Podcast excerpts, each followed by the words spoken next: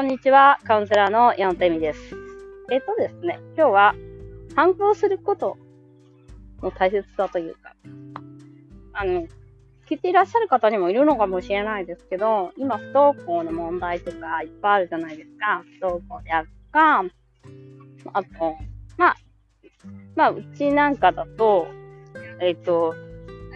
登校ではないんですけど、っていうかもう、コロナで学校自体がないから、不登校も何も関係なくなっちゃった。不登校の子に完璧な状況みたいになっちゃってるんですよね、イタリアは。結構学校が半分ぐらいなかった気がする。で、えっと、その中でやっぱり学校に行きたいみたいなのがあるみたいですけど、そうではなくてですね、その子供が反抗したりとか、自分の言ってること聞かないみたいな状況になった時に、皆さんどう思ってますかみたいな話なんです。で、それは旦那さんもそうなんだけど、自分の言うこと聞かないって。で、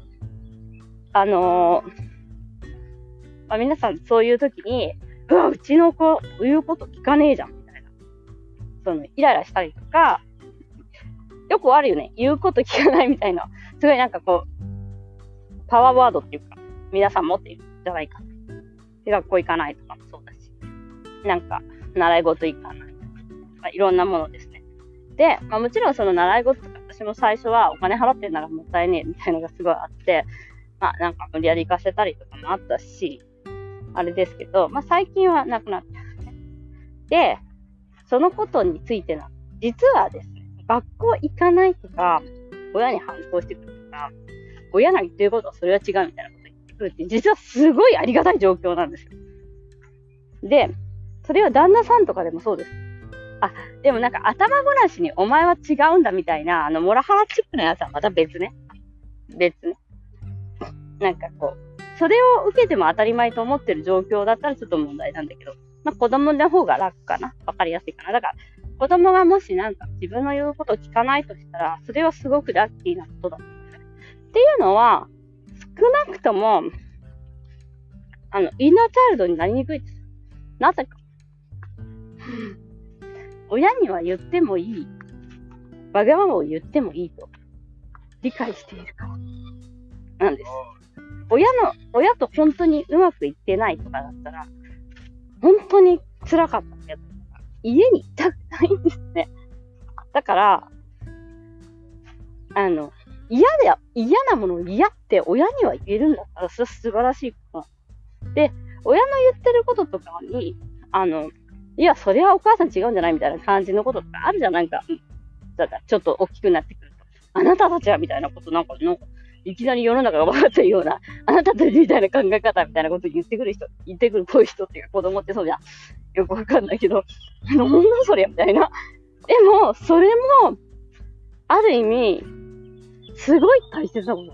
反抗期がないのは、インナーチャイルドではすごい危険だと思ってます。反抗できない親だから。もうなんかね、反抗する前に諦めちゃってるっていう人結構いるんですよね。で、反抗期ありましたかって言って、ありましたの方がまだ良くて、実は。もちろん今はね、なんか親とすごい友達みたいな人とか、親がすごいできてて、反抗するも何もなんか、そうだ、いいよって全部言われてたから、あんまりなんともないですみたいな人もいるんで、また別なんですけど、反抗するっていうことは親に、親の意見と違うものを、これが正しいか正しくないかとして、持ってるっていうことだけなんですよ。なんかね、それはすごい嬉しいことでしかないんです。だから、安心した方がいいのに、なんかうちの子の話を聞かないとうちの子は違うとか、なんか安心しなきゃいけないところで不安になって、だから逆に言えば学校行きたくないとかも、なんかすごい強い意志を持っている、あの、大物になる可能性の高い人なのかもしれないし。で、それを親が心配しちゃうと、それがネガティブになっちゃうんです。で、それをポジティブに持っていくには、やっぱ同じ出来事でもポジティブになったりとか、ネガティブになることができるんで、持っていくには、やっぱ親のそこのブレイクスルーみたいなのがすごい必要だと思いますね。なんかそのイナチャードでは、やっぱりそういうブレイクスルーをしてる親ほど、あの、ない。イナチャードっていうかその、後々にそのブロック少ないです。でも、やっぱり自分がやられてきた、親にやられてきたっていうか、それは違うでしょっていうふうに親に洗脳をすごい受けてきた人ほど、自分の子供はやっぱりちゃんとしてなきゃダメみたいのを、もうなんか、結構ちっちゃい時から洗脳させ、洗脳っていうか、やっていくのよね。で、その、お箸の持ち方が一つにしろ、なんか、まあ、いろんな意味で、すごいんだけど、あの、必要ないよっていう話。で、その、わがまま言ってる、すごいわがままですごいやりづらいって言ったら、もう母親大成功なんですよ、そこで。それも本当に確かだってお母さんとかお父さんにしかそんなわがままできないから言ってんやんみたいな。それ心を許してるっていうことなんですよね。だからまあ旦那さんとかのわがままとかもそれだと思った方がいい。ただまあその何度も言うようにマウンティングでお前はダメだダメだダメだみたいなのはダメです。それを聞いちゃダメですよ。そっちではなくて。でも、その子供のわがままはお母さんの大成功っていうことをね、分かっていただけると、なるほど、みたいになると思うんですよね。まあ、私の場合はもうわがまま言っても、あんまり近くにもいないっていう問題があるので、はーみたいな感じで、あんまりなんか聞かないっていうのは、彼女たちは分かっているというか、あとなんか、私がわがまますぎるみたいな、なんか、あれも多いからね、結構ね。ただまあなんか、そういう意味で、あの、わがままになっている子供たちを見たときに、大成功。だから、その、ちっちゃい子ならならではの、イヤイヤ期とかわがまま期でわがまま言ってるとすごいいいってことです。あとお母さん嫌いとかね。最高じゃないですか、もう。もう嫌いとか言えてるのって。でもそれで傷つかないでねっていう話なんです。結構ほら、繊細な方も多いんで、娘に好かれたいみたいなのあるじゃないですか。いやいやいや。唯一嫌いだっていい、お心を許して言えるのはお母さんだけですから。だからそこで、あの、安心していくっていうことはすごい大切なんです。ということで今日はなぜか子育て、わがまま編、娘たちが反抗したり、わがままになったり、息子さんもね、学校行かなくなったりした時にどう考えるべきかについての、まあ、一つの提案ですね。子育てって本当いろんなやり方があるんでなんとも言えない。あともう一つ、あ、あともう一つ、それです。と。あなたがやった選択は最高だったっていうことに何度も何度も気づいていく。その、もしかしたら私と違う選択をするかもしれないし、それはもう、幼稚園を辞めるか辞めないかとか、小学校を変えるか変えないかとか、そういうことも、まあ皆さん、すいません、うるさいです。あの、いろいろじゃない。